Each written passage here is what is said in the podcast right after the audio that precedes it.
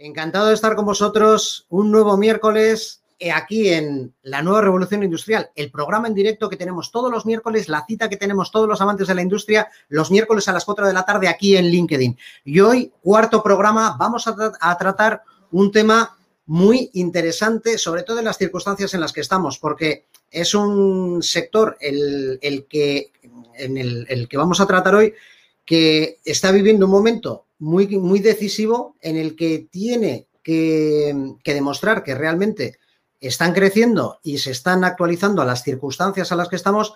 Y hoy se lo vamos a preguntar para ver si efectivamente lo están haciendo, que seguro que sí, y nos van a generar un montón de confianza para que volvamos a estar con ellos inmediatamente. Así que, sin más dilación, voy a presentar a Fran, eh, mi compañero que ya le conocéis. Fran. Buenas tardes. ¿Qué tal estás? Muy bien, muy bien. Aquí ya preparado para tomar notas. Muy bien. Y aprender muchísimo, porque seguro que nos sirve todo lo que nos puedan explicar estos tres cracks. Seguro que sí, porque además la gente que tenemos hoy, las, las personas que han venido hoy al programa, es gente que yo siempre he querido preguntarle un montón de cosas, siempre, y hoy tenemos la oportunidad de hacerlo, porque... Mm. Eh, en el vídeo que he publicado esta mañana ya decía que llevo, llevo participando en ferias 20 años. Se dice rápido. Vivido, y he vivido, que se dice rapidísimo, y he vivido absolutamente de todo. Y siempre me quedo con curiosidad mientras estoy en una feria. ¿Y esto por qué lo harán así? ¿Y por qué no harán esto? ¿Y por qué esto será así? Entonces, hoy es el momento en el que podemos preguntar todo eso, porque vamos a tener a tres personas que nos van a poder responder. Mm. Así que, Fran, pues nada, te quedas ahí como siempre. Me quedo esperando. Has hecho un vistacito a quienes están ya saludándonos, porque yo he visto a Luis Hernando Verasaluce, a Beatriz Ruibal, a Carles Martínez, a Nancy, a Borja Marugán, a, a, a César Garretas, gente que está, a Beatriz Belfin, que también está por aquí. He visto a Sebastián Martinacioli, Cristina Spin, Francisco Cortés, Patricia Martín, que también ha estado con nosotros, Karina Berger. Hello, Karina, how are you? Nuestra compañera desde Bad Homburg, desde Alemania. Hola, Karina. Víctor Hernández Arín, que coincidí con él en el colegio, Ollana Barrios, Carlos Zamarro, Sergio Alcalde, Sergio, nuestro compañero de Rinspan. Ahí está. Claro que sí. Belén Martínez, un, montón, un montón de amigos, Abel García Collado, que, que, ya está diciendo que está con las palomitas preparadas. Así que, sin más dilación, vamos a, a presentar a la, primera, a la primera invitada y, y, vamos con ello, Fran. Muy bien. ¿Te Muchas parece? Gracias. Perfecto. Venga, gracias, Fran. Hasta, ahora. ahora. Bueno, ya sabéis que Fran es vuestro enlace en el programa y que Fran va a ser la persona que va a estar leyendo todos los comentarios que hagáis y va a estar leyendo todas las preguntas que vosotros queréis lanzar a los invitados para que cuando terminemos de hacer la entrevista que les, que les hacemos a todos eh, pueda, pueda, hacer, pueda hacer las preguntas que vosotros tenéis para ellos.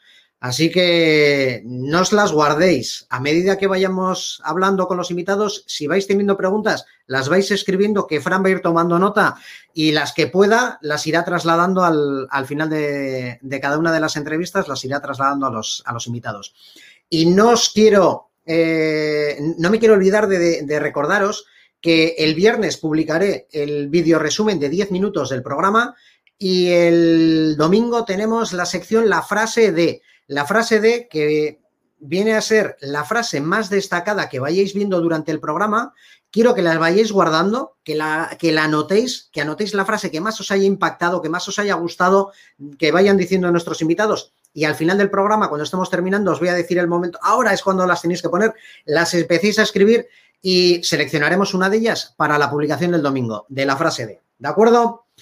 Pues nada, vamos a empezar ya con, con, la primera invitada, porque hoy vamos a hablar de las ferias industriales, de los eventos industriales, esos puntos de encuentro que tenemos las empresas para, para reunirnos cara a cara con nuestros clientes, con nuestros potenciales clientes, donde podemos ir a, visitar proveedores. Eh, en fin, es un punto de encuentro entre profesionales de la industria, entre otros sectores, pero nosotros nos vamos a centrar en, en la industria. Y bueno, pues nuestra primera invitada, eh, tiene una carrera ligada al sector de desarrollo de negocio en entornos muy diversos, en asociaciones empresariales, en ICEX, ahora mismo en EasyFairs. Actualmente es la directora de los salones EMPAC y Logistics, que son dos de los salones más importantes que hay en la península ibérica, tanto en Madrid como en Oporto. Y además es la directora de desarrollo de EasyFairs. Raquel, Muy buenas tardes, bienvenida. ¿Qué tal estás? Hola, buenas tardes. Muchas gracias. ¿Qué tal estás? ¿Todo bien? Pues bien, eh, aquí estamos trabajando como, como todos y, con muchas ganas. Muchas gracias por invitarme. Nada, un placer. La verdad que para nosotros es un placer que estés aquí con nosotros porque, como, te, como decía en la presentación, llevo 20 años mm, exponiendo en empresas, en, ferias y visitando ferias y, siempre que vamos a una feria tenemos dudas, preguntas que se nos quedan ahí, de estas que, que, que al final nunca se las haces a nadie porque no tienes la, igual la oportunidad y hoy es la oportunidad de hacerlas. Así que vamos a ver si, conseguimos despejar incógnitas, despejar dudas y nos puedes ir contando además hacia dónde, hacia dónde se, dirigen, se dirigen las ferias industriales. Entonces, eh, Raquel, yo no creo haberme dejado nada en, la presentación que he hecho de ti. Eh, hemos visto un montón de, actividades que haces, eh, tanto dirigir los, los, eventos industriales como hacer el desarrollo de negocio de Easy First. ¿Qué es lo que te aporta la diversidad de experiencias que tienes en tu trabajo? Pues eh, al final, digamos que todo va sumando, ¿no? Todas las experiencias que vas teniendo a lo largo de tu, de tu trayectoria, pues te aportan distintos enfoques y distintas maneras de, ver las cosas, ¿no? Entonces, lo bueno de haber trabajado en asociación, en ICEX, ahora en EasyFest, es que pues tienes muchas herramientas, ¿no? Porque te has, puesto delante muchas circunstancias pues para poder adaptarte a, a, los contextos y a los mercados, que es un poco de lo que, de lo que se trata. Muy bien. Y Raquel, ¿cómo es tu día a día? Con todas esas cosas que haces, ¿cómo es tu día a día? ¿En qué consiste tu trabajo? Sobre todo yo el que más curiosidad tengo es como desarrollo de negocio de, una empresa de eventos. ¿Qué es lo que hace una persona que se encarga de desarrollo de negocio?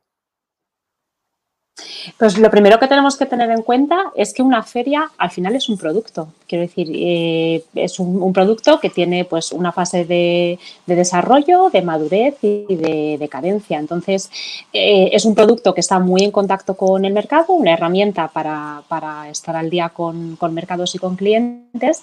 Por lo tanto, de lo que se trata es de que ese producto, esa feria, pues se vaya adaptando al mercado. Entonces, eh, lo que hago básicamente es analizar y, ver cuáles son las tendencias del sector y ver qué más podemos añadir pues para que tanto la experiencia de los visitantes como el retorno de los expositores eh, sea el mayor ¿no? y, que esa feria pues sea el reflejo de lo que realmente se está, se está moviendo en el sector. Genial, pues mira, ya lo tengo muchísimo más claro, porque la verdad que no me hacía idea.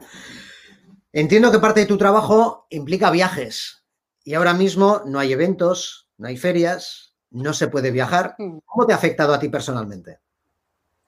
Pues la verdad es que al principio nos quedamos un poco descolocados porque sí que es verdad que o sea, nuestro día a día es estar en contacto y las ferias es un, es un sitio estupendo para estar en contacto con el sector porque en un único día ves a un montón de gente y te ahorras muchos viajes, ¿no? Entonces, al principio nos quedamos un poco descolocados, pero sí que es verdad que si algo bueno ha traído esta situación es que nos hemos acostumbrado a relacionarnos de otra manera, ¿no? Entonces, eh, pues he asistido a, todos los webinars que, he podido eh, para escuchar a empresas, a asociaciones, a medios, para ver un poco cómo, cómo estaban viviendo esta circunstancia no solamente las circunstancias, sino también ver tendencias de, de, futuro de los sectores del packaging y de, y de la logística.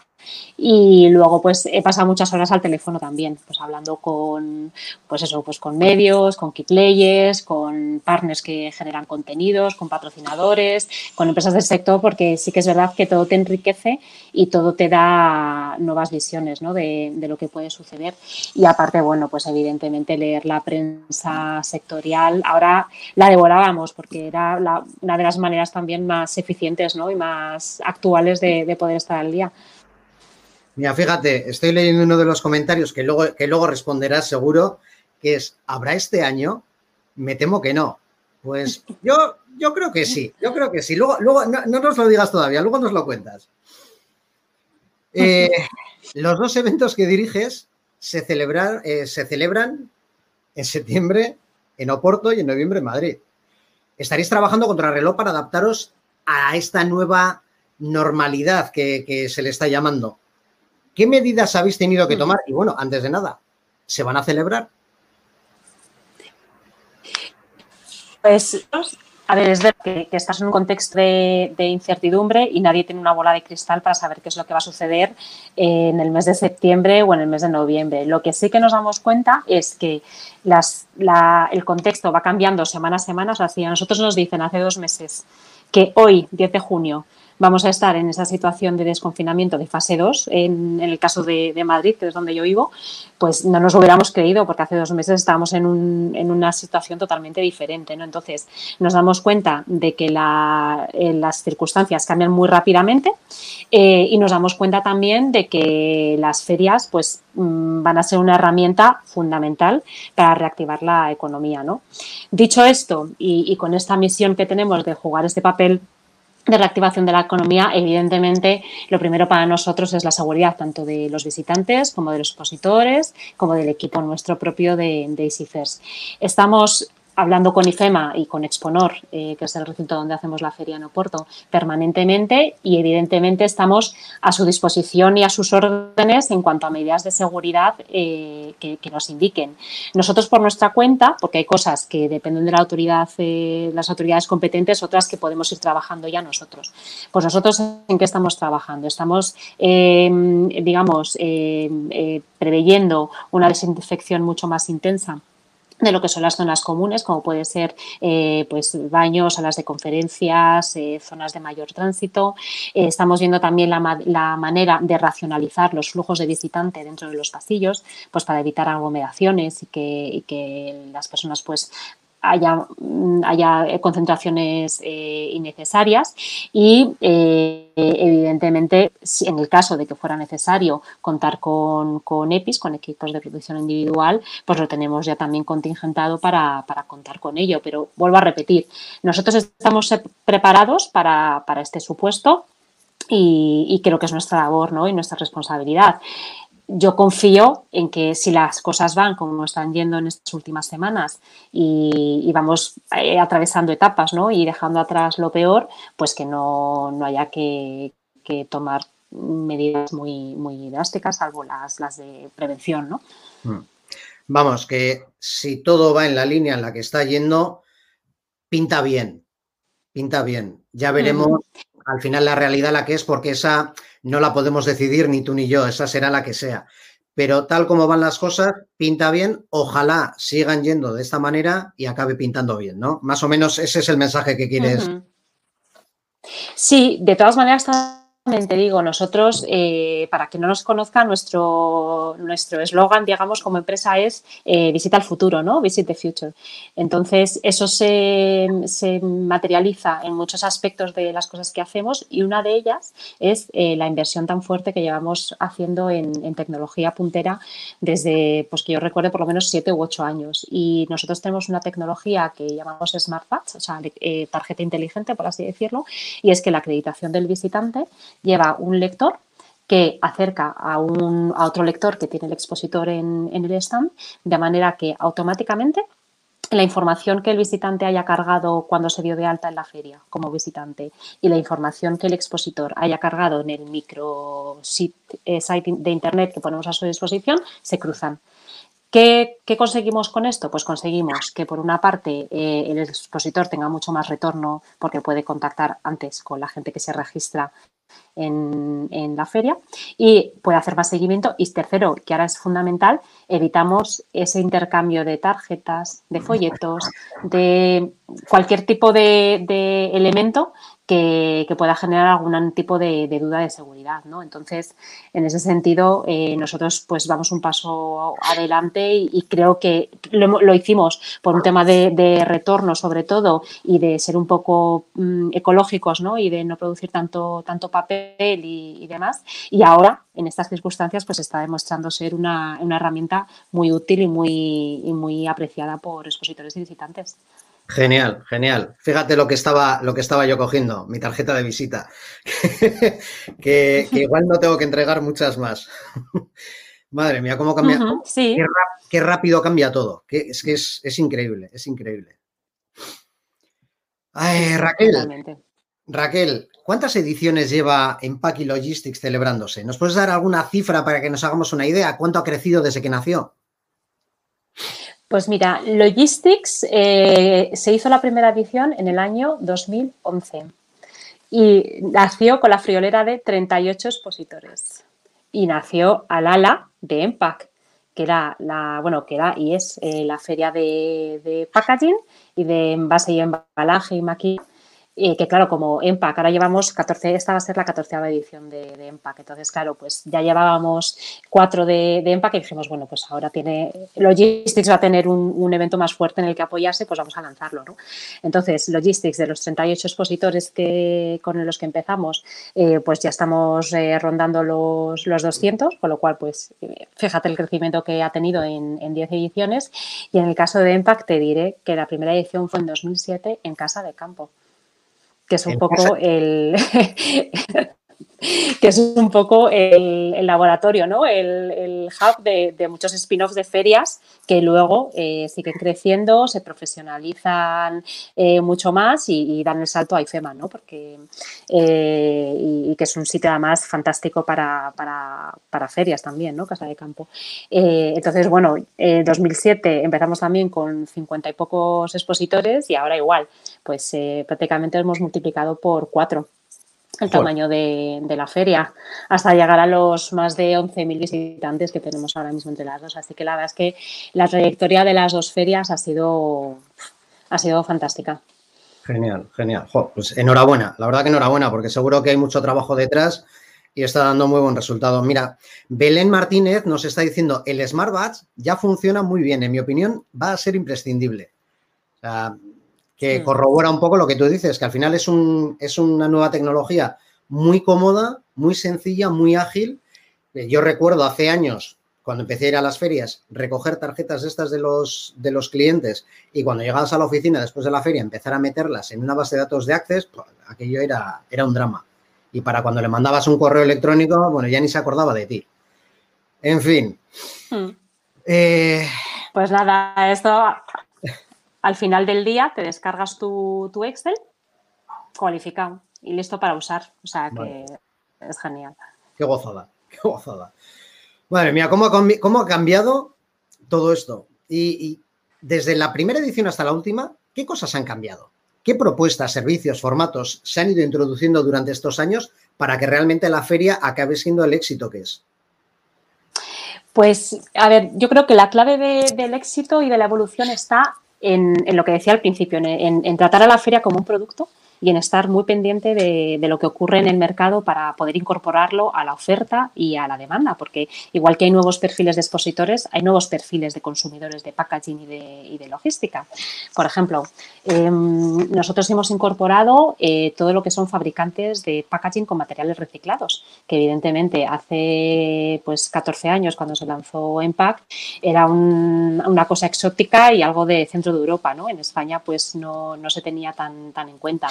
Eh, hemos incorporado también packaging para e-commerce. O sea, ahora mismo, eh, según un estudio que ha publicado DHL, eh, un, em, un, packaging de, de un e-commerce, de, de, un envío de e-commerce, pasa por unas 20 manos distintas a lo largo de su trayecto y se cae como unas 30 veces al suelo. O sea que tú, sí, si no hay que incorporarlo dentro de la oferta, porque es fundamental para, para que las marcas, su producto llegue en condiciones y, y, y de manera satisfactoria ¿no? al cliente, porque si no, ya sabes, comentario negativo y, y adiós muy buenas. Eh, pues eso, el e-commerce también a nivel de a nivel de logística, o sea, las soluciones que, de logística que se aplican al e-commerce, evidentemente no son las mismas que se aplican en un almacenaje normal. Los AGVs eh, es, otra, es otro elemento que tenemos que, incorporar y que, bueno, ya tenemos, tenemos a los líderes del mercado, pero que, que queremos seguir incorporando porque uno de los temas que antes no importaba y que ahora importa mucho es eficiencia, no solamente en costes, en tiempo. O sea, el, compiten siendo los más rápidos y los más eficientes y los que mejor respuesta te, te dan. Entonces, bueno, todo esto son temas que, que nosotros estamos muy pendientes, que, que incorporamos a nuestra, a nuestra oferta y que esa incorporación de oferta, pues digamos que también la reflejamos a nivel de contenidos. Porque, claro, eh, si estás eh, atrayendo a empresas expositoras de e-commerce, imagínate, pues también tendrás que darles un contenido para que su experiencia, que es un poco de lo que hablábamos al principio, ¿no? Pues sea completa, ¿no? Tanto a nivel de oferta como a nivel de contenido. Y, bueno, y en esto estamos y, y, cada año y cada edición, pues es, un, es una feria nueva. Y mirando al presente, suponiendo que finalmente se pueda celebrar este año, ¿habrán, ¿habrá alguna novedad?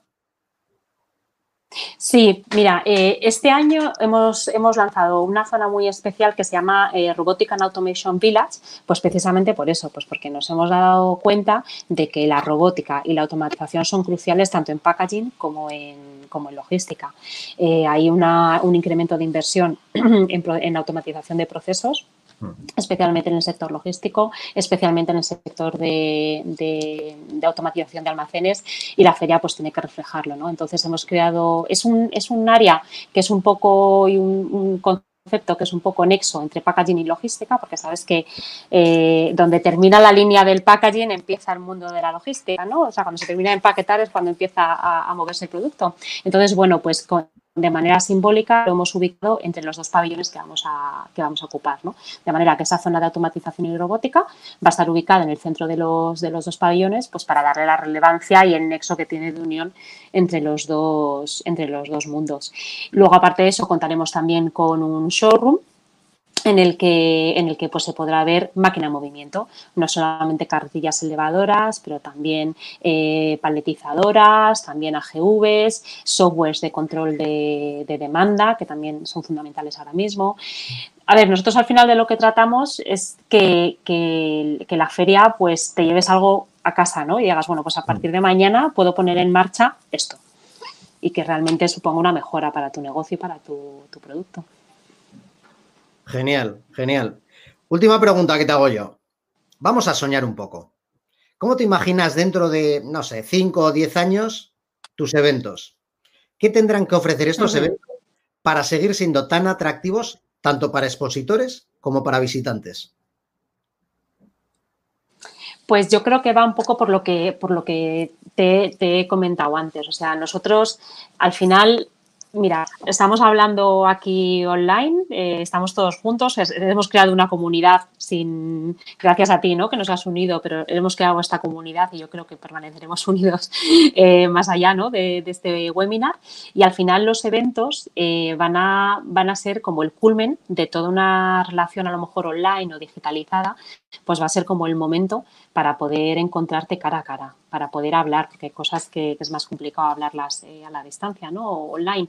Entonces, para empezar, yo creo que va a ser eh, un, punto de experiencia visitante y de experiencia expositor, que en el que nosotros organizadores pues tenemos que esforzarnos para que esa experiencia sea inolvidable. Para mí esa experiencia pasa por eh, invertir muchísimo en contenido de calidad, es decir, que puedas ver a la gente contar sus casos de éxito, a las empresas líderes que te cuenten las innovaciones que están haciendo, que puedas ver esas demostraciones en vivo. O sea, nosotros tenemos que, impulsar muchísimo más eh, lo que es que el visitante mm, pueda ver algo en movimiento antes de decidirse a, comprarlo. Entonces, eh, hemos empezado con este área del, del, showroom y, evidentemente, en las futuras ediciones pues iremos incorporando nuevas áreas de demostración pues para que, para que la, experiencia sea mucho más atractiva. Eh, creo que tiene que ser también un, momento en el que se haga un networking de calidad. ¿no? en el que realmente oferta y demanda se pongan en, en, contacto, donde realmente puedan surgir ideas de colaboración, porque ahora cada vez más nosotros lo vemos entre nuestros expositores.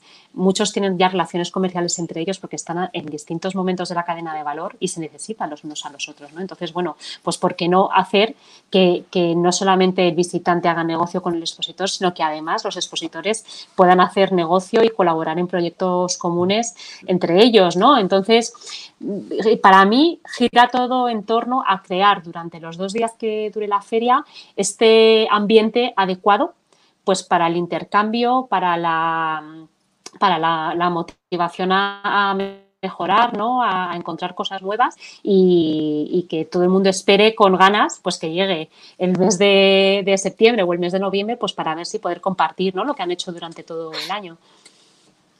Genial, pues mira, mientras le metemos a Fran para, para, que te traslade alguna pregunta del público, le quiero dar la bienvenida a Victoria López, que nos acaba de decir que se, que se incorpora ahora mismo. Fran. Hola de nuevo, ¿qué tal? ¿Qué se cuece por las redes? Pues nada, muy bien, muy bien. Algunas preguntas interesantes. Eh, he recibido también alguna pregunta fuera del chat de, de, de la emisión en directo eh, de nuestra compañera, compañera Ollana, que nos, que nos, pregunta, eh, o te pregunta más bien Raquel, que cómo vais a animar a las empresas a exponer en este año tan difícil para algunas, eh, pues por las circunstancias económicas que estamos viviendo, ¿no? Y esta pregunta te la relacionaría con una pregunta que ha hecho también Víctor Manuel Hernández, que dice, Raquel, dame por favor tres razones para convencer a un cliente a exponer y poner un stand en una feria.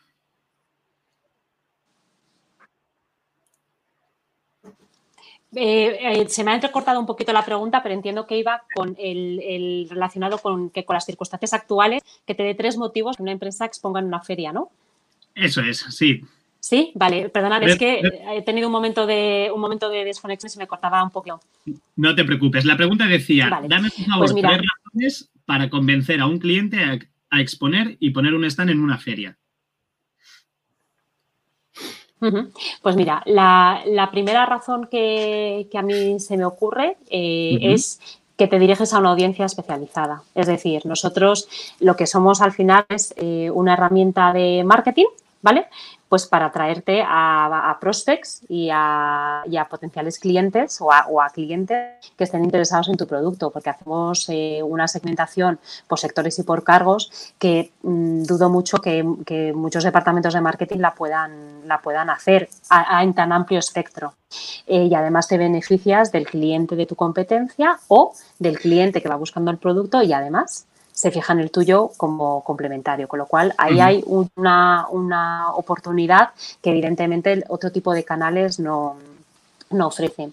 Por otra parte, eh, tienes la oportunidad durante dos días de tener un mini showroom, por así decirlo, de todo tu producto. O sea, ¿cuánto te costaría llevar a un, a, un cliente o a, un grupo de clientes a tu showroom o hacerles una visita guiada por tu fábrica con todo lo que, lo que supone. Pues eh, tienes una serie de... La, la oportunidad de, estar ahí y al final, pues con vídeos, con demostraciones, con charlas técnicas, porque eh, muchas, muchas ferias ofrecemos también la posibilidad de dar charlas técnicas, pues de hacerlo ahí en eh, on-site. Y con respecto a por ligarlo al, contexto actual, yo es que vuelvo a repetir, o sea, es que estoy convencida que al final las empresas nos, nos vamos a, vamos, tenemos que reactivarnos evidentemente y que las ferias va a ser un elemento fundamental para ese punto de encuentro. O sea, yo creo que eh, al final eh, el contacto humano no se puede suplir. Eh, por mucho que hagas videoconferencias y Teams y webinars, que está fenomenal para crear comunidad, pero al final necesitas ver a la gente. Y cuando quieres cerrar un acuerdo, necesitas ver con quién lo estás cerrando y mirarle a los ojos en vivo. Mm. Entonces, yo creo que son un poco los motivos que yo veo para, para que la gente participe en ferias. Genial, ahí me has convencido. Venga, Fran, última pregunta. Una pregunta más. Mira, eh, Sebastián Martinacioli ya nos ha adelantado esta, esta pregunta esta mañana por, en, el post de, de, Borja. Dice, ¿por qué las entradas son tan caras? Creo que las empresas pagan por exponer y deberían solventar ellos los gastos del evento. Pues te comento, Sebastián, en nuestras ferias, eh, como uno de nuestro valor añadido es que, que son 100% profesionales, si el, si el visitante es 100% profesional, no pagar nada. Es decir, nosotros lo que hacemos precisamente para, para poder, eh, para que los expositores y los visitantes puedan preparar con antelación su visita a la feria es fomentar el registro, el registro previo a la feria. Entonces, todo aquel que, es, que sea profesional y que se registrado previamente a nuestra feria, nosotros tenemos un precio, entre comillas, eh, disuasorio de 35 euros por entrar al salón, pero eh, todo aquel que sea profesional y que se preregistre no tiene que, pagar, ¿vale? Lo que da la feria. Hay otras, hay otras ferias que lo sé porque eh, eh, cobran entradas altas. Las ferias al final no somos todas iguales, igual que no todas las empresas de alimentación tienen el mismo modelo de negocio, todos los retailers tienen el mismo modelo de negocio, no todas las ferias tenemos el mismo modelo de negocio. Entonces, hay fe que su modelo de negocio se basa sobre todo en un contenido espectacular con keynote speakers, con casos de éxito, con eh, auditorios abarrotados más, entonces evidentemente es hay que pagarlo porque muchas veces los speakers tienen eh, fees pues, eh, o tarifas muy, muy elevadas, ¿no? Vuelvo otra vez a lo mismo. ¿Cuánto te costaría traerte a este keynote speaker a tu empresa para que te hiciera una ponencia in-house? Pues seguramente mucho más de 200 euros que puede costar entrar al mobile, ¿no? Pues al final es un poco valorar el, retorno. Entonces, claro, si queremos, si queremos calidad, eh, al final pues hay que, hay que pagarla. Pero bueno, en el caso de, de como son ferias de dos días que lo que buscamos es eh, que sea eh, efectivo a nivel de coste y de, tiempo. Nuestro contenido es gratuito y siempre y cuando, eh, y es de calidad, pero siempre y cuando el visitante sea profesional, el acceso pues es, gratuito. Genial, Raquel. Pues, oye, Fran, mm, seguro que hay alguna pregunta más. Sergio Alcalde, a nuestro compañero, acaba de una pregunta la dejamos para el siguiente porque vale para cualquiera de, los invitados la, pregunta de Perfecto.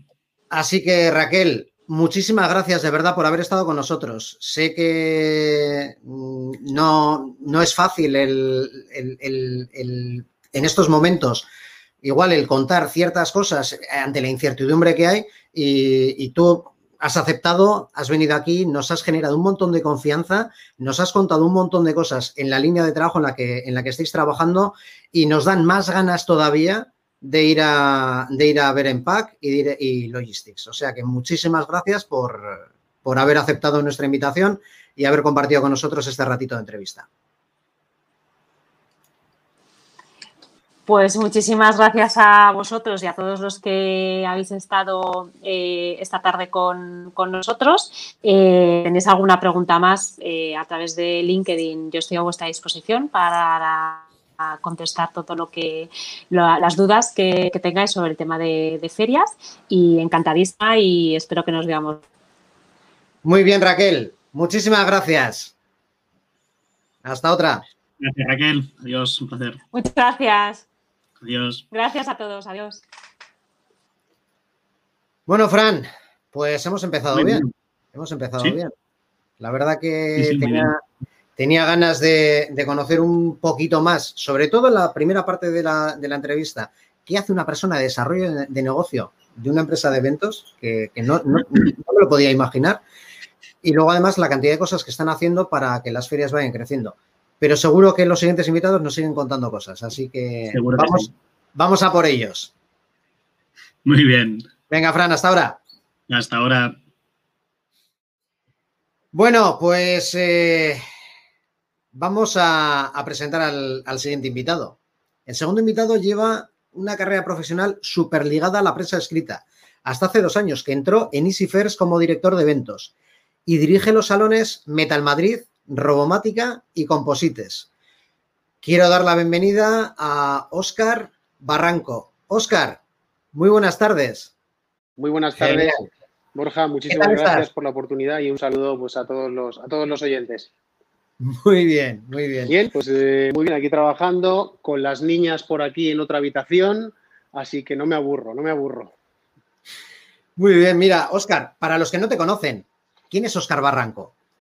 Pues bueno, Oscar Barranco era o es, era un, profesional, como tú bien decías, de los medios de comunicación, me dedicaba a departamentos comerciales y de gestión y de eventos, pero dentro siempre de departamentos de comunicación, perdón, en medios de comunicación, tanto en revistas como en prensa, eh, como en, eh, sites. Eh, y, efectivamente hace como dos años me surgió la oportunidad, un poco arrastrado también por la crisis que tenían los medios de comunicación, y, tenía ganas de un nuevo proyecto y me surgió la oportunidad de, bueno, de, fichar por, esta gran empresa, por EasyFirst, una multinacional, y llevo dos años eh, realmente apasionantes. Tiene cosas que ver, tiene sinergias con el mundo de la publicidad o de la venta de espacios o de la comercialización de espacios publicitarios. Al final tienes un producto eh, tienes que llegar a una audiencia determinada, tienes que personalizar esa, oferta y, em, bueno, la, esa de patrocinios, de, organización y de producción de eventos tiene, tiene mucho que ver. Así que encantado. Mm, estudié marketing y publicidad eh, hice varios cursos y algún eh, programa de dirección en, Digital Business y la verdad es que, bueno, aprendiendo mucho estos dos años, la verdad. Muy bien. Oscar, te voy a reconocer que personalmente me encanta el formato de, los eventos que diriges. ¿Nos cuentas con detalle cómo son? Pues mira, son eventos em, muy prácticos, enfocados a hacer negocio y a la generación del lead. Son eventos eh, en los cuales eh, la oferta está muy paquetizada, que es una de las cosas que nuestro expositor eh, más destaca. es un corto periodo de, tiempo, es un corto periodo de tiempo. Y, es una oferta al final llave en mano, por así decirlo. ¿no? Nosotros con diferentes tipos de superficies que van desde los 9 metros hasta, bueno, este año concretamente 120 eh, tienes diferentes paquetes, eh, pero al final el expositor con que eh, fuera directamente al salón con su carpeta y con su portátil ya podía empezar a hacer negocios porque le incluye absolutamente todo desde su gráfica, su creatividad, la iluminación, la moqueta, el mobiliario. Entonces hacemos paquetes muy personalizados, digamos, y son, como te decía, unos eventos muy enfocados a, la generación de negocio en los cuales, pues mira, por ejemplo, el año pasado en Meta Madrid hubo eh, unas 55.000 interacciones comerciales, que eso es con ese método que contaba eh, Raquel antes de la, acreditación inteligente, pues al final son intercambios de información o petición de presupuesto o precontratos cerrados con un total de 55.000 interacciones comerciales. O sea, que son negocios, perdón, son shows muy enfocados a, a la generación de negocio. Precisamente, históricamente, los grandes eventos industriales duraban una semana. Yo recuerdo haber estado en EMAF hace 15 años que duraba una semana completa. El domingo terminaba a las 10 de la noche. Y, yo recuerdo haber estado también en máquina herramienta de lunes a domingo. ¿Crees que estáis creando tendencia? ¿Y crees que el futuro de las ferias va en esa línea? Yo creo que es uno de los, de los principales valores añadidos de EasyFest y efectivamente nuestras ferias son cortas. Eh, es cierto que hablabas de, la Bienal de Máquina Herramienta. Yo creo que el año pasado ya recortó un poco esos tiempos, quitó, quitó un día. Y, efectivamente es uno de los valores añadidos que, eh, destacan nuestros expositores, que es una feria corta. Eh, incluso hemos recibido algún input de que debería ser algo más larga, nos hablaban de tres, cuatro días. luego, yendo hacia los datos, nos dábamos cuenta que solo el, eh, en torno al 9 o el 10% de nuestros visitantes repetía el segundo día. Eso quiere decir que esa duración de dos días, en el caso de Madrid, Composites Spain y, Robomática, es eh, suficiente y que es muy apreciada por el visitante. Mm, yo creo que es, eh, es, clave a la hora también de limitar un poco el gasto de nuestro, de nuestro expositor y nuestro visitante, la manutención, el traslado de personal, en el hospedaje, eh, porque claro, al final una feria es cara, ¿no? Eh, tener un precio competitivo eh, del suelo o del mobiliario, pero es que luego hay muchas cosas añadidas, ¿no? Muchos gastos añadidos y entonces por eso gusta mucho y, es uno de los valores añadidos de nuestras ferias.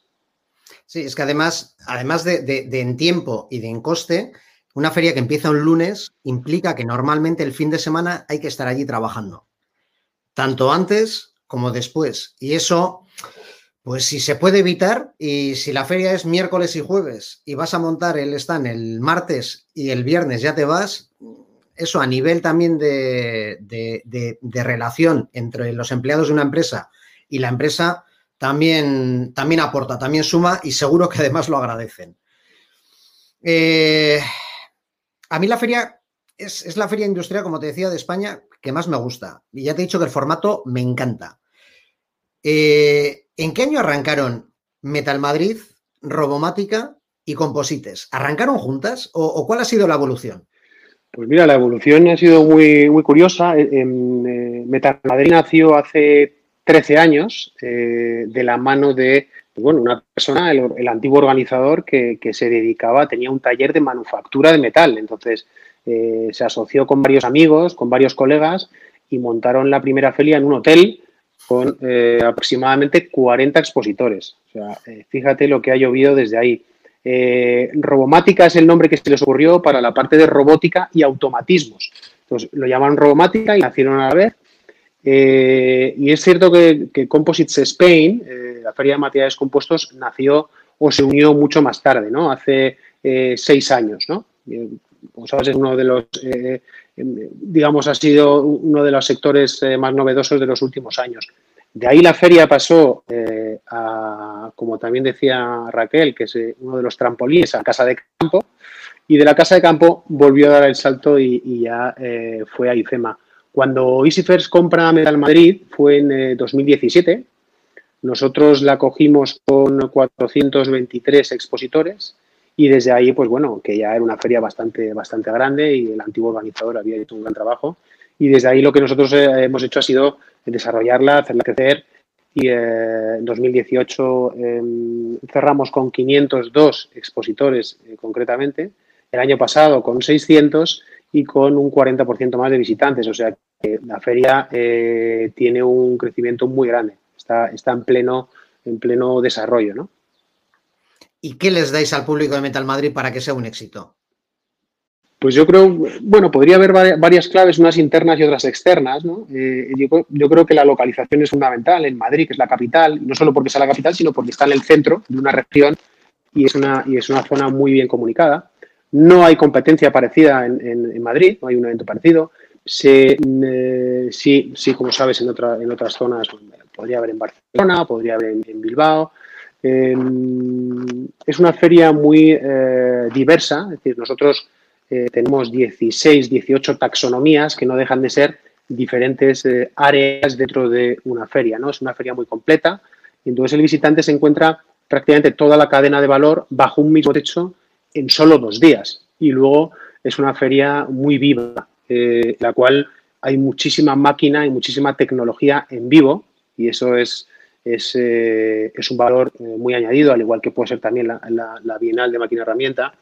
Em, tener esa máquina trabajando en vivo es, eh, muy atractivo ¿no? y es uno de los, de los valores y de las, de las ventajas que tiene una feria como Metal Madrid. ¿no? Pregunta del millón. Este año la fecha es, es septiembre y seguro que habéis tenido que retocar un montonazo de cosas a última hora. ¿Está todo listo? bueno, nunca está todo listo hasta el último día, ¿no? Porque eso es, forma parte de la excelencia que tenemos que perseguir. Eh, pero bueno, estamos haciendo nuestros deberes. Es cierto, también lo comentaba antes Raquel, eh, estamos trabajando en infinidad de escenarios y de planes, ¿no? Para eh, aumentar el ancho de los pasillos, para aumentar las medidas de seguridad, para proveernos de equipos de, EPIs de seguridad, de mascarillas o de cualquier otro material que pudiéramos necesitar en caso de que sea necesario. Estamos trabajando en, eh, bueno, en los planos, en, temas de, distancia de seguridad. Eh, estamos adaptando todo eh, y preveyendo, lógicamente, lo que pueda pasar. A día de hoy, como bien sabes, IFEMA ha confirmado todo su calendario de, otoño, en el cual estamos, estamos nosotros incluidos. A día de hoy tenemos la fecha confirmada y estamos trabajando dentro de toda la normalidad que ponemos, estamos trabajando para que todos den tiempo y forma el 30 de septiembre y el 1 de octubre, por supuesto. Genial, genial. Pues seguro que. Madrid es un referente. Me, gusta mucho leer eso. Me gusta mucho leer eso. Sí, sí, le he querido poner porque Francisco José Bobby, que es un, es un viejo ya conocido, porque no se pierde un programa de los nuestros y es muy activo. Y fíjate, pues eso, él, él es de Sevilla. Fíjate que una persona de Sevilla diga que Metal Madrid es un referente, pues yo soy de Bilbao y para mí también es, ya te, ya te he comentado que es una de mis favoritas, pues eh, tiene mucho que decir. Y Carles Martínez, que, también es catalán, como Feria de con dos días es fenomenal. O sea, fíjate, mm, tres personas de, de, la periferia de España y que estemos tan alineados con lo que, con lo que estás comentando, pues fíjate.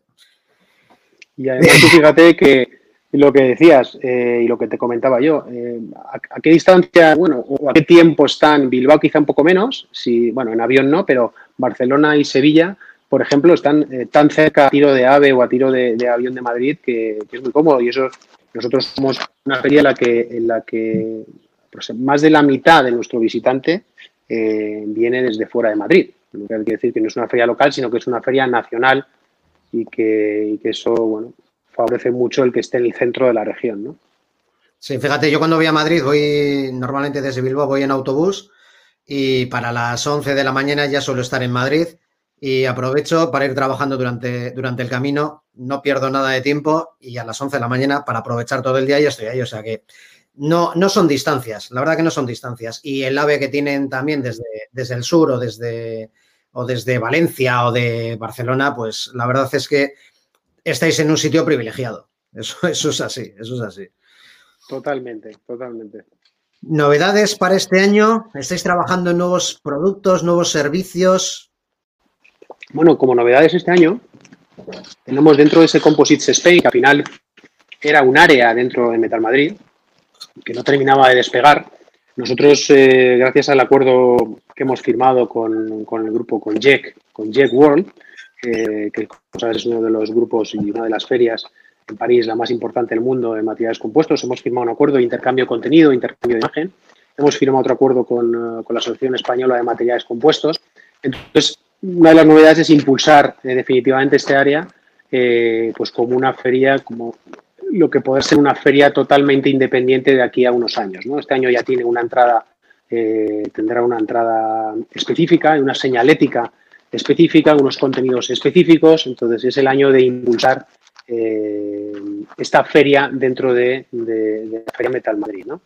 Em, vamos a dar también eh, un impulso a, nuevos, nuevos procesos de fabricación, como puede ser la fabricación aditiva, que tiene eh, muchísimas aplicaciones.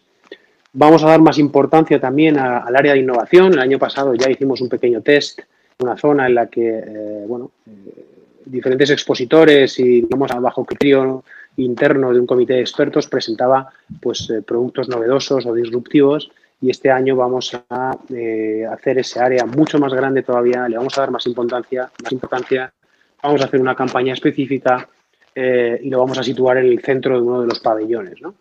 Eh, la verdad, muchas novedades, digamos, algunas novedades y luego desarrollar áreas eh, con muchísimo potencial. La zona de robomática sigue siendo de las más de las más potentes. Este año vamos casi es una feria de robótica dentro de Metal Madrid, efectivamente, porque hablamos de casi 80 expositores y fue de las primeras que se, que se ha llenado esa zona, así que también tendremos que, estamos trabajando en, diferentes contenidos y eh, bueno, y otras que surgirán eh, porque todavía queda tiempo y otras que irán, que irán surgiendo porque es una feria viva y, nuestro departamento de marketing no para de, generar ideas. ¿no?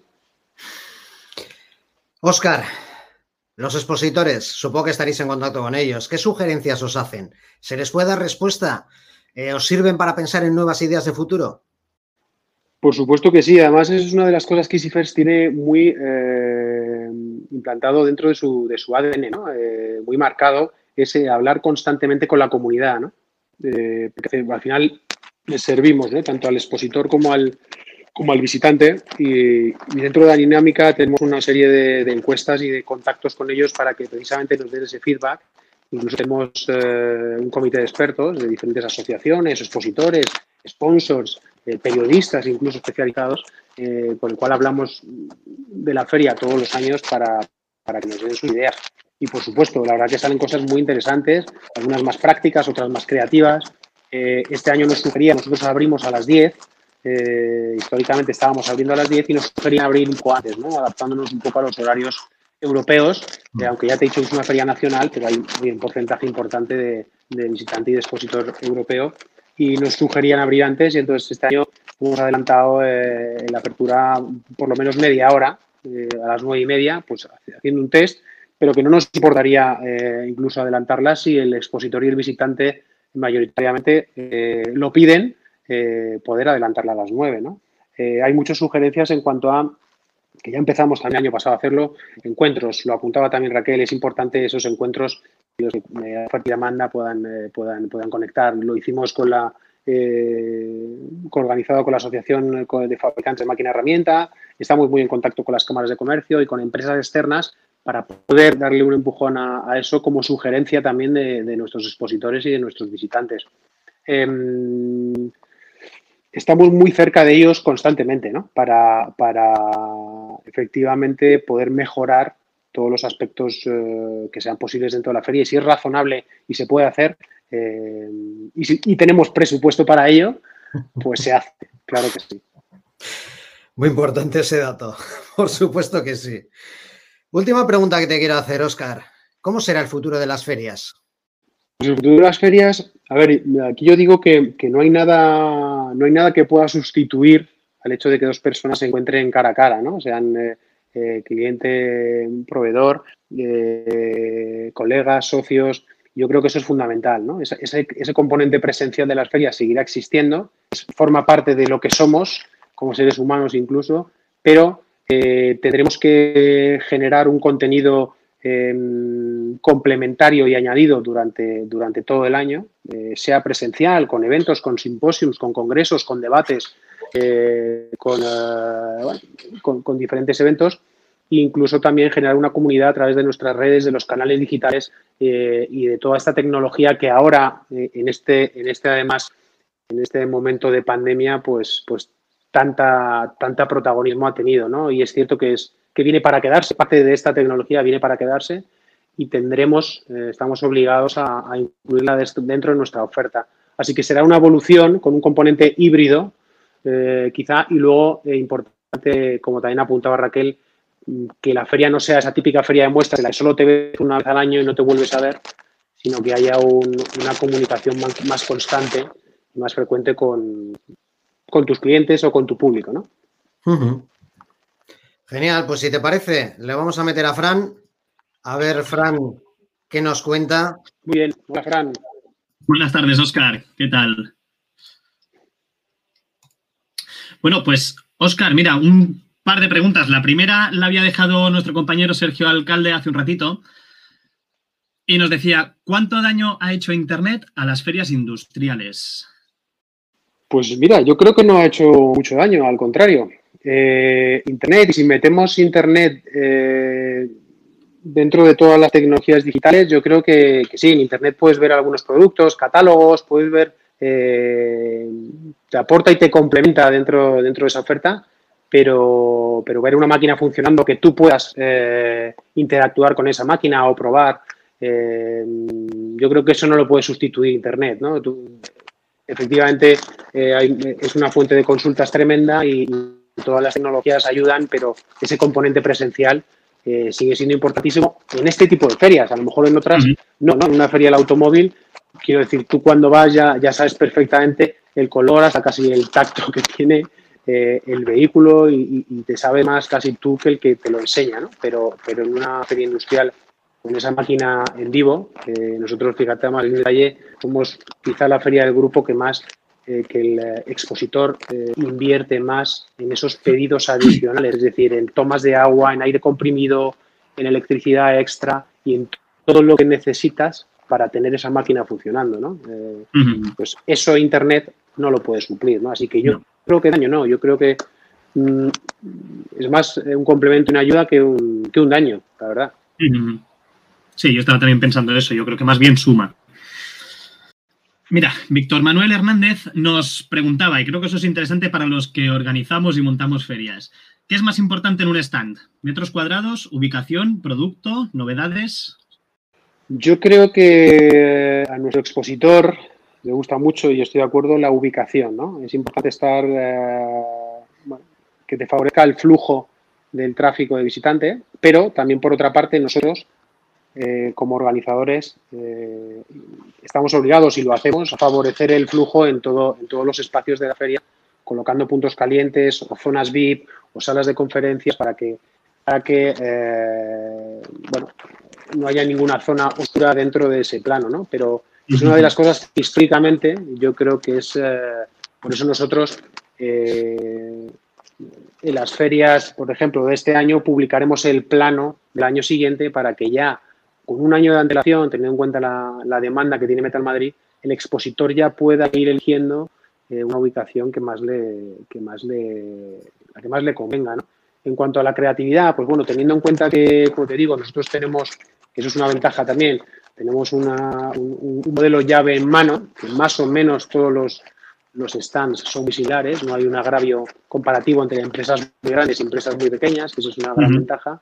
Entonces, ellos para destacar sí que pueden añadir elementos o, colocar cosas llamativas, eh, topics que, puedan atraerse. Digamos que yo sería lo, segundo más importante, cómo el expositor trabaje esa creatividad o ese reclamo de cara al, visitante con demostraciones o con temas atractivos que puedan uh, generarle leads. ¿no? Digamos, yo, yo creo que serían las dos cosas eh, más importantes. Porque si tienes un stand muy grande, pero no, no es un stand llamativo o tu personal eh, no atrae de alguna manera eh, al visitante, eh, son metros cuadrados totalmente perdidos.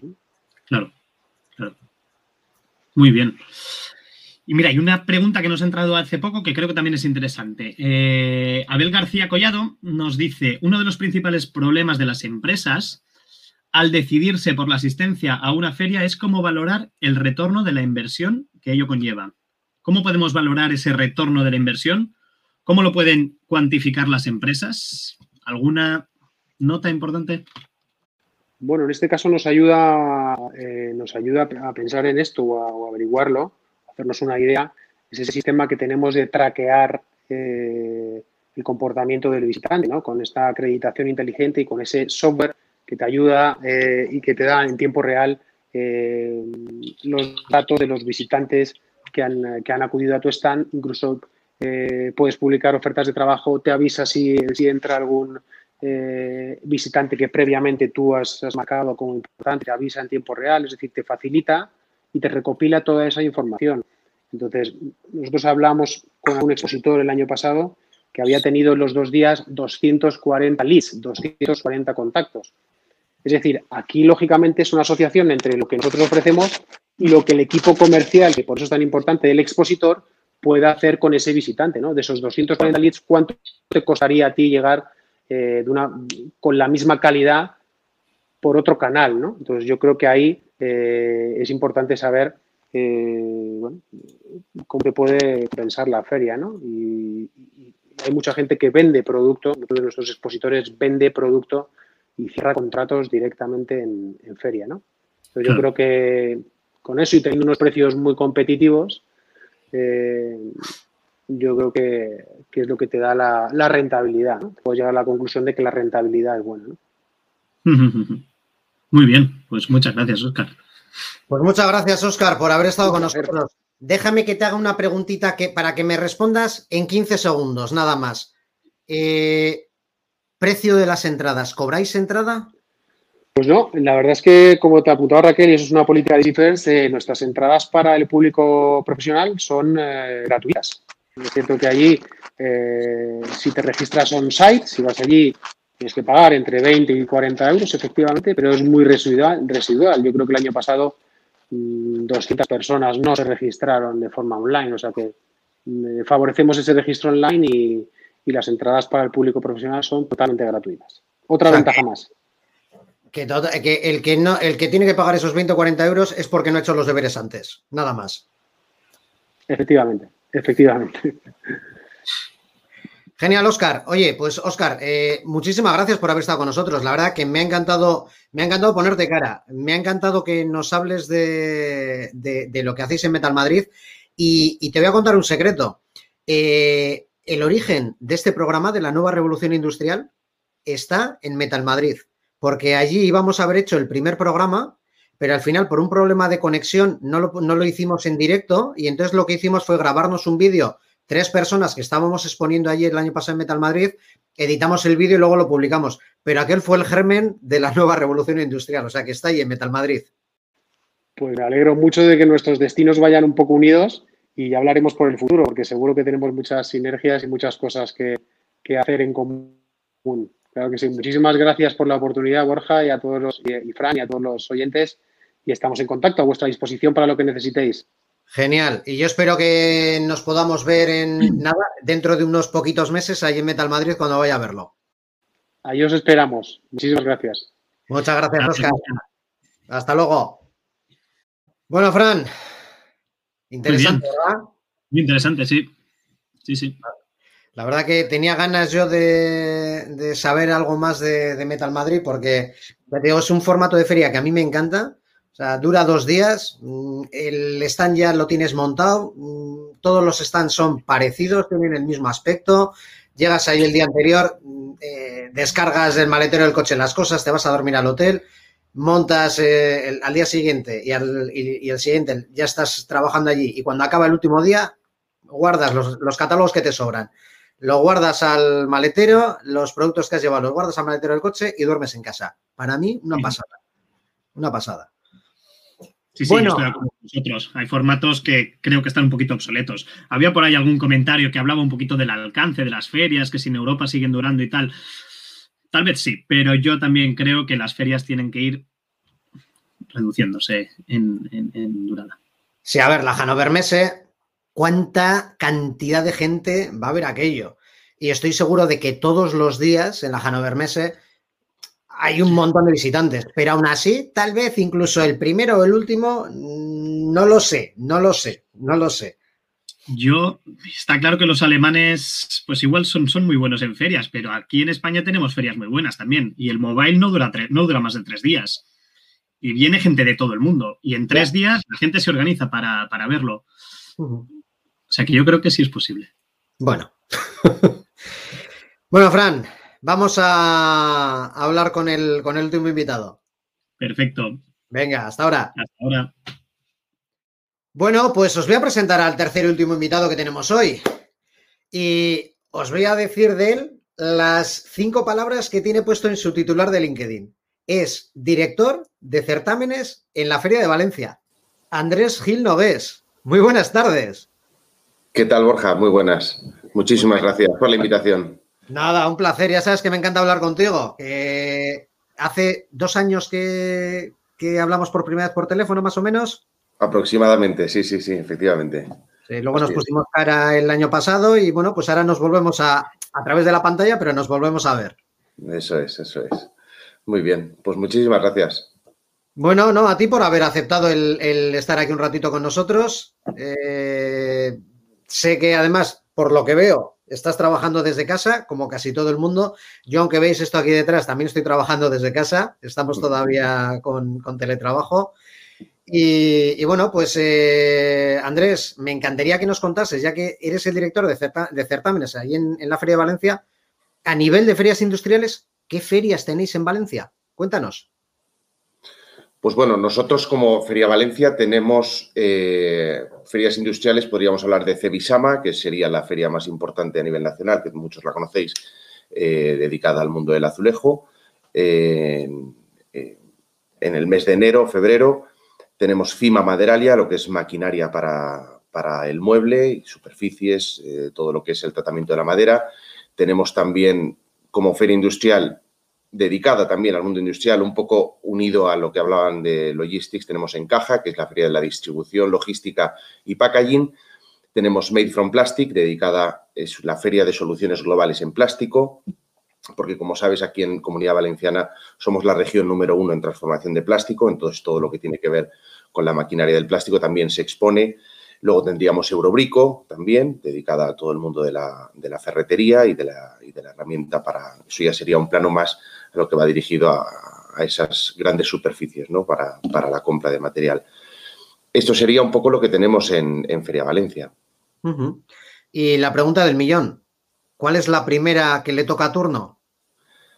Muy bueno, pues eh, arrancamos en septiembre con todos los caballos, además, con eh, la feria Habitat, que es la feria del mueble, referencia a nivel nacional, eh, que ya el año pasado cifró unos, unos números muy interesantes, volviendo otra vez a lo que decimos que el mueble vuelve a casa, porque sí que eh, hubo una época en la que no fue así y ahora pues sí es cierto que tenemos ahora mismo otra vez eh, eh, tomado el pulso al, sector y que volveremos otra vez este año en, en, septiembre junto con Home Textiles Premium, la feria de textil, el antiguo textil hogar y eso será a finales de septiembre. Luego también para el en el, dentro del último trimestre del año será también FIMA Maderalia.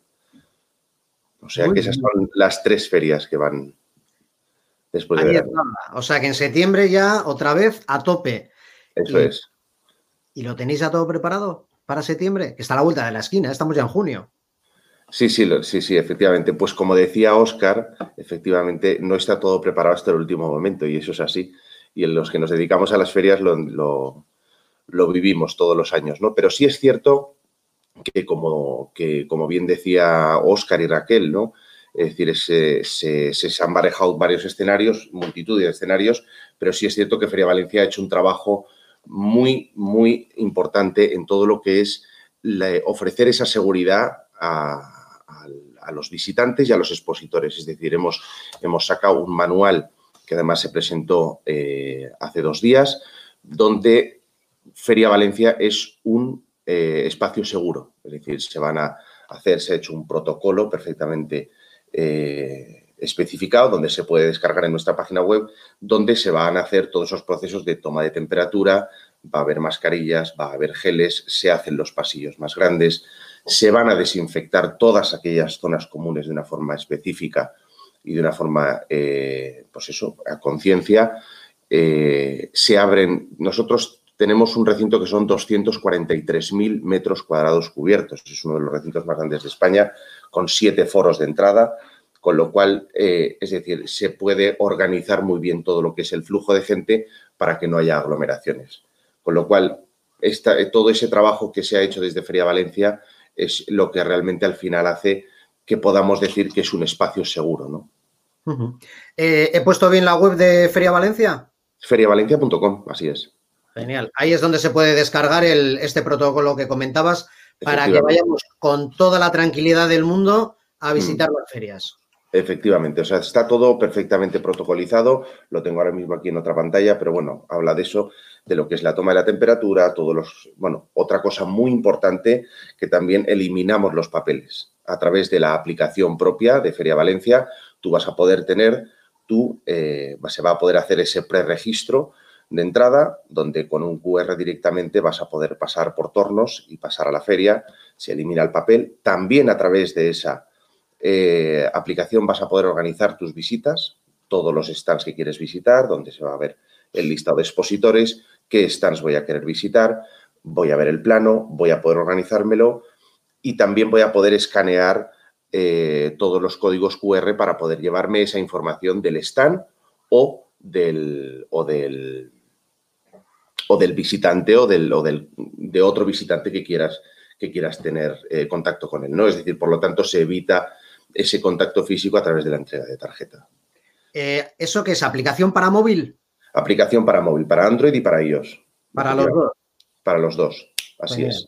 Genial, genial. Es decir, catálogo de expositores, todos los avisos de las conferencias se van a hacer con tecnología push, con lo cual vas a estar en contacto directo. Si las salas donde se va a celebrar esa conferencia está llena, se va a hacer en streaming, en otra sala al lado, a través de pantallas. Es decir, está todo perfectamente protocolizado para que efectivamente uno tenga la tranquilidad. Y está muy bien hecho este protocolo porque está hecho como con dibujitos para que uno ya, cuando vaya, sepa exactamente qué es lo que tiene que hacer. Y es decir, no, va a ser novedad y, todo el mundo va a poder conocer de primera mano eh, todo lo que, lo que le va a ocurrir para poder estar en un espacio seguro. Vamos, que podemos ir con toda tranquilidad, siempre con siguiendo las medidas, etcétera, pero podemos ir con toda tranquilidad, ¿verdad? Así es, perfectamente. Muy tranquilos. ¿Tú crees que se podrá celebrar?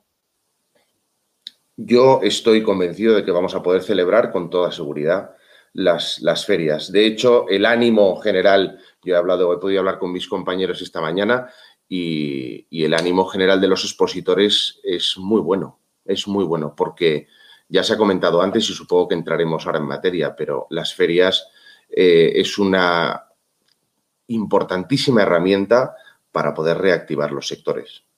Sin duda, sin duda. Por supuesto que sí, porque al final generan negocio. Así es. Eso, y eso, es, parte de, de, lo que necesitamos ahora, que se vaya generando negocio, porque al final cuando se empieza a mover el dinero se seguirá moviendo y es lo que, lo que va a generar riqueza. Pero si no se empieza a generar negocio en algún sitio, lo, podemos pasar mal. Eh, confiemos en que sí, en que esto va a remontar y, que las ferias van a ser un buen, una buena punta de lanza para ello.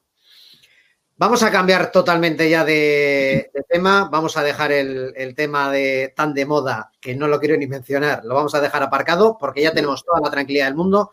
Ahora vamos a hablar de las ferias en sí. Andrés, las ferias han cambiado muchísimo, muchísimo en estos años. Vosotros en Feria Valencia, ¿qué es lo que habéis ido incorporando a los eventos para ir bueno, pues de alguna manera respondiendo a, las necesidades que tenía el, tanto expositores como visitantes, los dos. Muy bien, pues efectivamente han cambiado muchísimo. Feria Valencia fue una de las primeras instituciones que empezó a hacer ferias monográficas. Lo que se entiende por monográfica es feria dedicada a un sector concreto. Acuérdate que hace, nosotros somos el recinto ferial más antiguo, más antiguo que hay en España, con 103 años celebrando ferias. Eh, con lo cual, eh, esto quiere decir que hay una experiencia y las primeras ferias que se hacían eran aquellas ferias, pues eso, multisectoriales, donde tenías tractores, tenías eh, temas de textil, tenías muebles, tenías, y eran la feria internacional y de Valencia. A partir de ahí fue Feria Valencia la primera que empezó a apostar por las monográficas. Y efectivamente, pues claro, han cambiado muchísimo. Es decir, hemos estado, yo creo que una época muy larga en la que mi padre, por ejemplo, me contaba que se llevaba, los blogs de pedidos y terminaba haciendo pedidos en servilletas de la cafetería porque se había quedado sin, sin papel de pedidos. Eso no ocurre. Eso ahora mismo ya no ocurre. Entonces, eh, han cambiado muchísimo. Y sí es verdad que la gente cada vez es más selectiva. Eh, es, eh, es, más exigente, ¿no? El visitante y el expositor para, para, y nos pide más. ¿Por qué? Porque es así. Nosotros tenemos una responsabilidad muy grande como organizadores feriales de poder realmente ser herramienta útil, ¿no? Entonces, ¿qué ha cambiado? En el vídeo, por ejemplo, que decías tú, aquella convocatoria por, por carta postal, que se pegaban los sellos y mandabas las cartas a toda la base de datos, en muchos casos escrito a mano o a máquina en la Olivetti de toda la vida. Eso pues, hemos pasado ahora al, al newsletter, al emailing, a esa comunidad que se ha generado a través de las redes sociales, de la propia feria, del propio certamen, que también pues vas informando, la gente está, va en contacto contigo. Y luego, obviamente, que una feria no es única y exclusivamente el evento de esos dos días, muy bien dicho, o dos días y medio que nos estamos convirtiendo, ¿no? Esas ferias de semana y media o de, o de, seis días, eso ya ha cambiado también muchísimo, ¿no? Se buscan ferias más efectivas, más ejecutivas, eh, sencillas para el expositor y el visitante, y se ha tenido que innovar, se ha tenido que innovar en contenido, se ha tenido que buscar un contenido que, obviamente sea interesante para poder arrancar el interés de alguien que está en un despacho y se desplace hasta la feria. Con lo cual, pues eh, hemos tenido que ir avanzando en mucho eh, todas estas cosas y la aplicación de la tecnología también es, es un paso que, que hemos tenido que dar porque es que es así, es que no queda otra. ¿Y el futuro qué nos espera? Pues mira, el futuro yo creo que pasa primero por escuchar a los sectores, porque al final una feria y escuchar a, los empresarios y a las empresas que están, que forman parte y son los que realmente hacen la feria, ¿no? Entonces eh, tendremos que ir buscando siempre cubrir las necesidades que ellos mismos nos vayan marcando. Entonces, obviamente va a haber una combinación de tecnología y de la parte presencial que, como bien decían mis compañeros de Easy es absolutamente insustituible es, insustituible. Te quería hacer ya casi casi la última pregunta y es acerca de las ferias virtuales que llevan tiempo pero se han puesto un poco más de moda en estos dos, tres últimos meses. Las ferias virtuales han hecho daño a las ferias como, la, como, la que, como las que tú diriges o, no tienen nada que ver, son algo diferente. Bueno, fíjate, yo creo que es que no tienen absolutamente nada que ver, porque es que estamos hablando de cosas, de cosas completamente eh, distintas. Eh, por ejemplo, en el caso, te voy a poner el caso de una de las dos ferias que dirijo, que es Encaja, la feria de logística, distribución y packaging. Nosotros ahí fue una feria que nació, eh, la primera feria de España que nació con una zona demo en vivo, un almacén en vivo muy chiquitito, empezamos por algo muy pequeñito, a día de, hoy, en la última edición tuvimos 2.500 metros cuadrados y vamos a ser muy, eh, vamos a apostar muy fuerte para la próxima edición en febrero del 21 y nos vamos a ir a, sobrepasar los 3.000 metros en vivo de maquinaria en funcionamiento. Eso por mucho que una feria virtual quiera ponerlo, con vídeos, con, links, con una... Eso es, eh, al final tú ver una máquina en funcionamiento eh, es, lo que, es lo que es importante y lo que realmente va, va a necesitar ese visitante. Aquí hay que buscar que hay que combinar bajo el mismo techo las necesidades, cubrir las necesidades del expositor y del visitante, con lo cual, ¿qué mejor forma, además de hacerlo cara a cara? Yo entiendo que se pueden hacer compras de unas zapatillas por Internet o comprar una serie de cosas por Internet o un producto de repetición, pero cerrar un negocio, para cerrar un negocio hay que sentarse, eh, hay, que, hay que mirarse a la cara y ese contacto humano es, es imprescindible. Yo estoy de acuerdo, porque, mira, lo hemos estado hablando en, algún otro programa de la nueva revolución industrial, eh, cuando hablamos de los problemas que tienen los vendedores ahora mismo para, visitar a sus clientes, porque muchas empresas ponen el cartel de no, no aceptamos visitas en la puerta y, no se puede recibir, no te van a recibir. Entonces, ¿qué hace un vendedor ahora para vender? Y precisamente las ferias puede que sea uno de los sitios más fáciles ahora en los que puedes tener ese cara a cara proveedor-cliente. Porque cada vez está más complicado el, que, el, tener esa reunión con, un cliente y, ni te cuento prospectar. Eh, tener esa primera reunión con un potencial cliente ya, vamos, es, puede, puede llegar a ser un milagro. O sea que las ferias se pueden convertir en eso, en, uno de los sitios importantes para, para, acabar de poner cara entre, entre las personas. Entonces yo creo que van a seguir siendo fundamentales.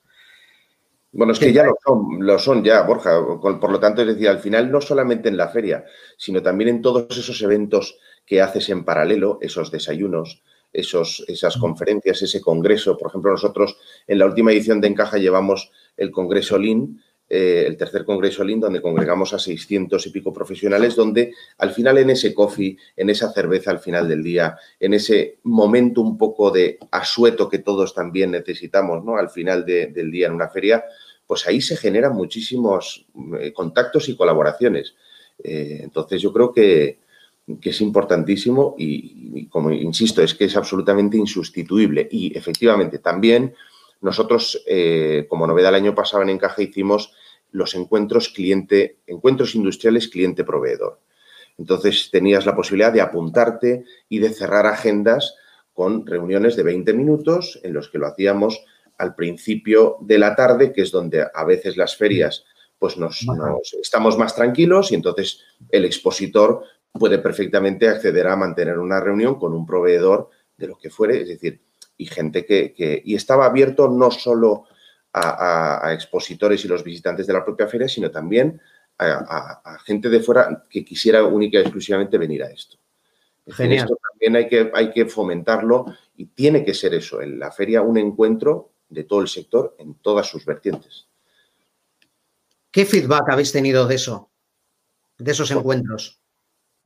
Fue muy positivo. La pena es que arrancamos tarde, pero sí es verdad que se generaron cerca de 240 y tantas reuniones y al ser reuniones muy rápidas, claro, es un montas un escenario rápido en el que pones las mesas, al final no ocupas mucho espacio y el feedback es bueno. Siempre, obviamente, hay gente que dice, bueno, pues esta reunión pues tenía que haberme la quitado. Bueno, pero es decir, al final nunca se sabe. Es decir, es que yo sí sé de concretamente dos empresas que eran expositoras que entre ellas estaban exponiendo uno en una punta y otro en la otra y al final acabaron colaborando para cerrar un proyecto. Con lo cual, mira, es que nunca, nunca se sabe, ¿no? Y se sentaron en la mesa y estaban exponiendo en el mismo pabellón, ¿no? Ya, pero si no pones ese punto de encuentro, no se hubieran encontrado. Efectivamente. Efectivamente, pues, pues qué interesante todo eso que nos has contado, Andrés. Le voy a meter a Fran para que te traslade alguna pregunta que, haya del público. ¿Qué tal, Fran? Hola, Andrés. Muy buenas. No, no, te lo presento, Fran, porque ya le conoces. Sí. Sí, y, nos conocimos precisamente en una feria en Barcelona. Así es, así es. Sí, sí, sí. muy bien. Eh, eh, antes de nada, mm, Borja, a Andrés no le has preguntado por el precio de las entradas. Cierto. Andrés, ¿qué nos cuentas? ¿Vosotros qué política tenéis en ese sentido? Lo digo porque a, tus otros dos compañeros de la entrevista han, han comentado, igual estaría pues, interesante. Pues, eh, nosotros no cobramos entrada. Nosotros a, toda, a todo profesional que se preregistre no le cobramos entrada. Y es un poco también eh, la, dinámica general. Es decir, al que no ha hecho los deberes, como decíamos antes, y se ha preregistrado, eso ya denota que no tiene un interés a lo mejor mm, eh, muy, muy, muy real de poder acercarse a la feria. Para eso se abre el preregistro con tiempo y, bueno, no cobramos entrada. Es decir, lo ponemos realmente fácil porque creemos que tiene que ser así. El que ya se acerca a una feria es porque hay un interés, hay un interés real para poder eh, mantener una reunión, un contacto, enseñar eh, cualquier novedad o conocerla de primera mano. Muy bien, muchas gracias. Fran, ¿alguna cosita más tienes por ahí? Eh, la verdad es que no, porque las preguntas, o sea, yo creo que han ido, se han ido contestando. Entonces, Hazle la, pregunta, que ha hecho Sergio antes, al principio. A ver, a ver qué opina Andrés. Eso le iba a decir. Sergio ha hecho una pregunta que mm, nos comentaba, que qué daño ha hecho Internet a las ferias industriales. ¿Habéis notado un bajón ahí? No, no, no, no, no, no creo que haya hecho daño, ni muchísimo menos. Al contrario, esto es un poco también lo de las ferias virtuales. Es decir, eh, la feria virtual al final lo que hace es aglutinar toda la información de Internet y te la pone bajo el mismo link.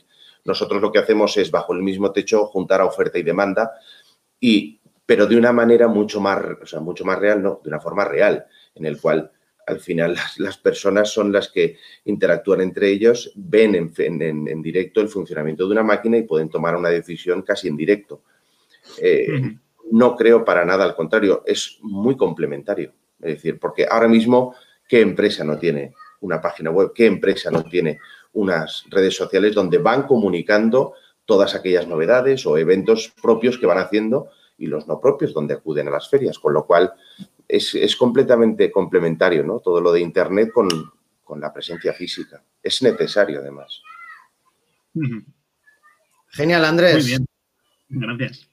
A mí, a mí me has dejado alucinado con lo de los 103 años de, la Feria de Valencia. Y desde 1917, mayo de, 1917.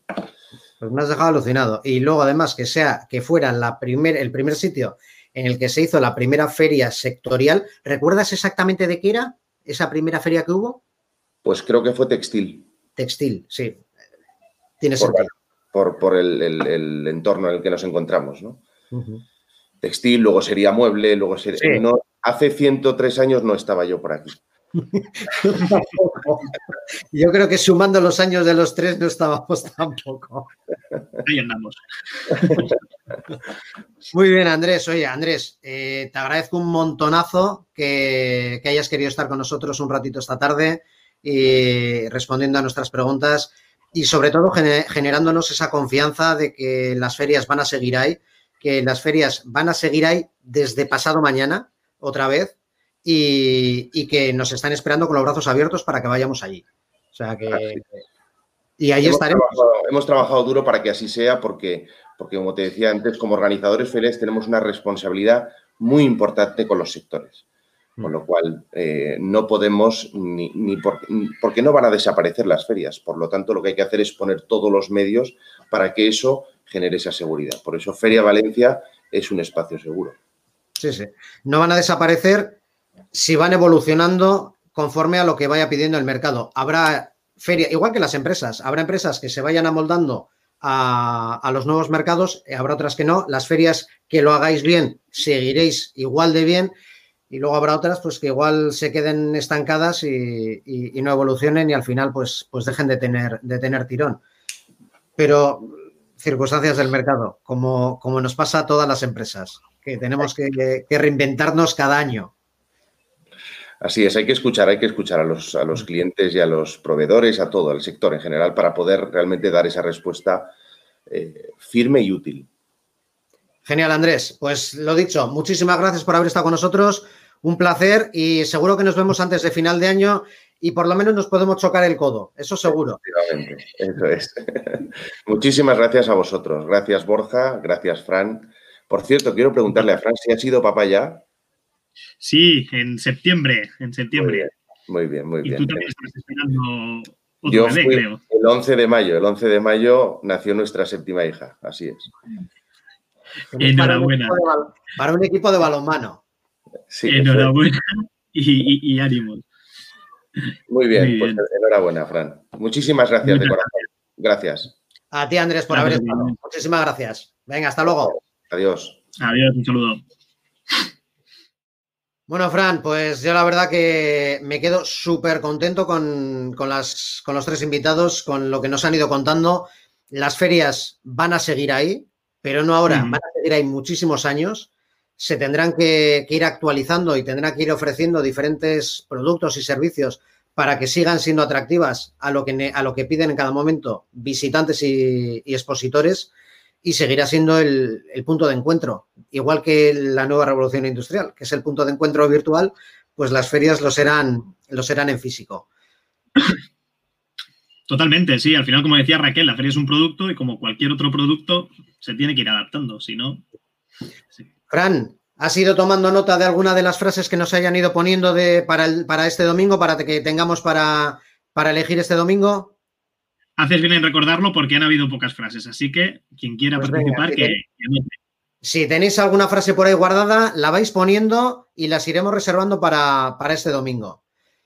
Y Fran, pues te digo, te digo lo mismo que, te digo siempre, que muchísimas gracias por, haber estado, por haberme echado una mano, que, si no estuvieras tú o cualquiera del, equipo, que algún día cambiaremos. A ver, a ver.